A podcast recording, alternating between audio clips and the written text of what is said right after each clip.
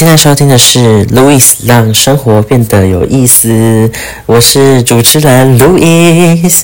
好的，感谢大家对于第二集的支持跟鼓励，而且非常抱歉我这么晚才上第三集，因为真的是太忙了。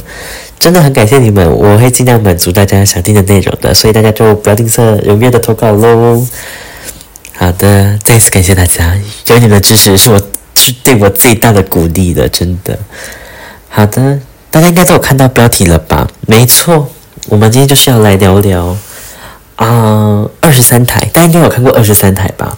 就是八零、九零或者是零零后的我们拥有的都迪士尼迪迪士尼，什么是迪士尼啊？迪士尼了，想必大家一定有看过什么狮子王啊、小电小鹿斑比啊、闪电麦昆之种之类的迪士尼电影。但我觉得迪士尼会红，是因为它有一个。公主系列，你如果跟我说你没有看过公主系列的迪士尼，请你出去，立刻，你这集直接不用听，立刻出去。哎，我觉得啊，迪士尼很大一部分是靠公主系列才怎么讲红起来，才撑起来的。如果没有公主系列的话，迪士尼应该不会红到哪里去。哎，我开玩笑的啦，但不得不说，有公主系列。才会有现在我们这么会幻想的我们，哎，如果你问我，哎，根本没有人要问我啊，我最有印象的迪士尼是哪一部呢？我一定会回答你，百分之一百，小美人鱼。你知道为什么吗？因为它是我第一部的迪士尼公主动画，因为这一部动画它告诉了我很多事情。好，其实每一部迪士尼动画都看起来很，you know，很疯狂、很梦幻、很想象力多元，但是。其实它饱含了很多寓意在里面。可能小时候的我们看小美人鱼，我会把它的理解成是一部卡通，就只是卡通而已。我觉得好，美人鱼真的在海里面，我跳下去海里面，找到最深的、最深的那个，一定会溺死。哎，乌苏拉一定会把我的腿变成，要不不不是我的腿啊，我的大象腿变成是呃萝卜腿，也有可能。螃蟹会讲话，我可能就躺在沙滩，他说 “hello hello”，但他不会回我话，就是啪啪啪啪啪啪，就这样而已，不会再有其他的想法。对，但是当我长大之后，我再去看小美人鱼的时候，我觉得它就是一个现实吗？对，它不单单就是一部动画或者是一部卡通，所以我最近花了大概两天的时间，我把小美人鱼的动画跟真人版，它不是最近出了真人版吗？我就把它拿出来再看了一遍。其实意义不深啊，但是对我来说，我会有很多的体悟跟想法。我现在不会认为说它就是一部动画，对我来说，它就是一种现实生活的一种体现嘛，体面。对，它告诉我很多事情，比如说，它告诉我不透过自己的双脚去证实的事情，你永远不知道外面世界有多么的美好。或许艾丽尔好像真的没有见识过真实世界的样子，都只是听那只海鸟、那只海鸥，我不知道那是什么，就是说那只人类世界的好吗？对，可能真的会生性，就是会想要去那个地方走走看看。但是如果你只不是靠你自己的双脚去看，是不是跟那只海鸥所说的那样美好？或许是，也可能会不是。但是只有当你真正去选择的时候，你才会知道。这个世界的答案跟美好，或许现实充满了危险跟阻碍，但我我会觉得我不应该去害怕，去探索应该属于我自己原本要去的世界里面。可能这一次的奋不顾身呢，你会付出代价好了，但是你知道自己想要，总好过什么都不知道还要好，对吧？所以，与其犹豫，不如努力去寻找自己的心之所向吧。我觉得，对啊，还有，你看哦，就像艾丽尔，他到了人类世界，他去，他以为到了人类世界之后，他就会知道那些原本掉在海里面的遗失物是什么。就比如说，他把叉子当成梳子，在那边卷自己的头发，跟白痴一样。但是看到别人用来吃饭，他就果断放下。虽然尴尬，但是可能转念一想，这是因为他这件事情让他了解到，叉子是用来吃饭的工具。不是用来卷头发的。或许我们在人生的道路上都是不断的在学习一样，就像是艾丽尔，他从一开始不会走路，到甚至可以跟王子一起跳舞。我们也是一样，从无到有，从零到一。但是，当你想到这个过程的时候，你可能会哭、会流泪，都是很正常的，因为我们都不是圣人吧，对吧？我们只是人类，Hello，我们人类有情绪，你想哭就哭，想笑就笑。在过程中的种种磨练，就就把它当成是上帝给你一次又一次的考验吧。他关了你一扇门，他必定会开了你一扇窗。所以他告诉我的其实是，或许这个现实很残酷，但是我们都要努力找到自己属于你想要做的理想，或者是你想要做到的梦想。对，在电影中，不论是亚历克的家人，或者是艾利克的双方，双方的家人哦。你知道亚历克是谁吧？亚历克就是那个王子，艾丽尔就是那个美人鱼。对，反正亚历克跟艾丽尔的家人都觉得对方的世界互相不尊重啊。对，人类世界会觉得海洋世界的人祸害船只跟子民，海洋世界就觉得人类世界很凶残，相互不理解啊。又再加上无法跟家人沟通这件事情上，就会有更大的矛盾。所以家人总是打着。为你好啊，替你着想的这种情景吧。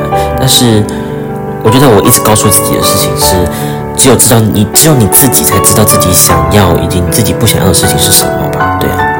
为什么我觉得这件事情很重要呢？因为啊，其实二十一岁的我，二十就是去年的我，就是我的家人呢，其实就是以什么情感之名的为你好的名牌，就是跟你情感勒索之类的。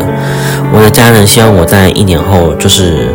回去收家里的事业，对我可以理解，家里赚钱不易，父母也老了，可能怕我们食不果腹，这些其实都可以理解。但或许就像是电影的最后，呃，艾迪尔的爸爸就是川顿，他亲手将自己的女儿推出他不本该不属于他的世界。我也希望我的家人不是阻拦我去面对本该属于我的风浪，而是在我最需要的时候，他成为我最坚强的后盾；在我最孤单无助的时候，他能说句“我们都在”。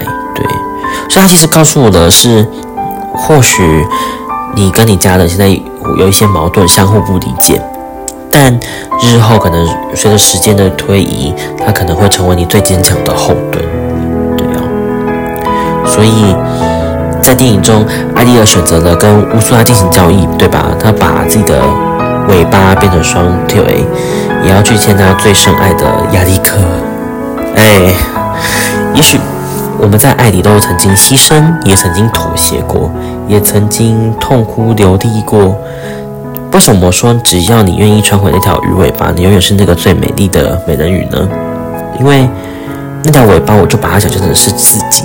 即使在爱情里面你伤得遍体鳞伤，但当你回头时，你终究还是自己。在我过去的爱情里，他教会了很多事情，某些啦，某些感情教会了很多事情。或许我们都在跌跌撞撞中找寻着什么样的样子，是啊，找寻说所谓的对的人，对。也许现在的我到现在也不清楚我自己想要的理想型，或者是我不清不清楚我想要找什么样的人，我喜欢或我不喜欢什么。但时间会给你答案，对吧？你终究会在那清澈的湖面中看见自己清晰的倒影。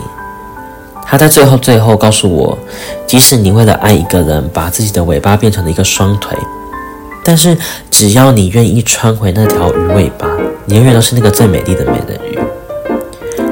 二十一岁的我呢，就像小美人鱼的主题曲《Part of the World》。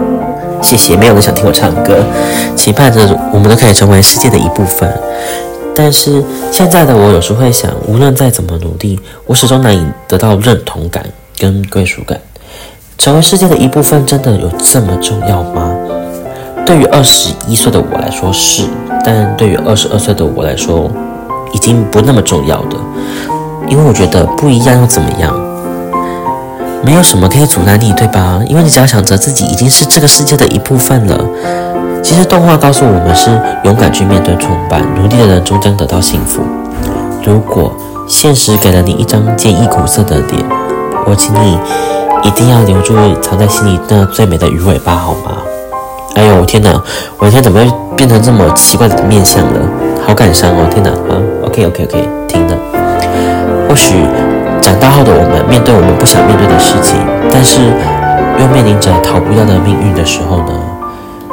想起小时候的我们，傻傻的坐在电视机前，看着电视里的迪士尼像个白痴一样，吃着有毒的苹果，然后昏睡过去。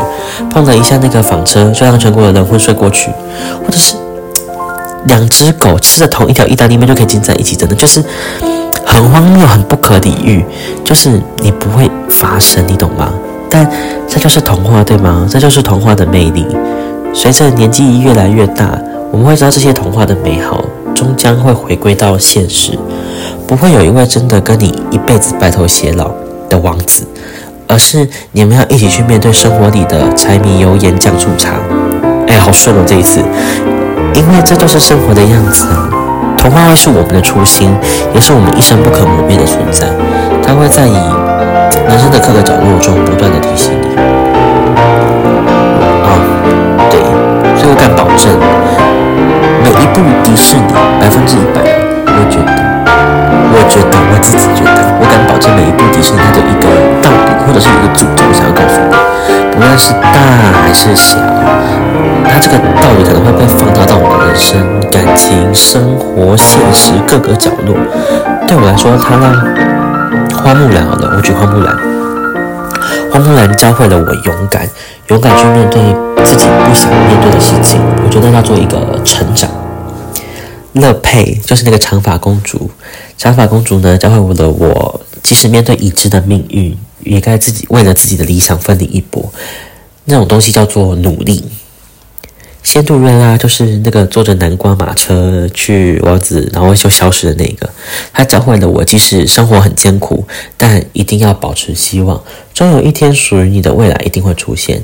那种东西叫做乐观。所以你看，每一部迪士尼当中，不论是大或者是小，都可以放大到你的人生感情里面。所以，童话从来不是谎言，它是现实的一抹良药。如果现实给了你打击，我希望你一定要相信心中最美的那段童话，好吗？感谢大家今天的收听，今天的节目就到这里。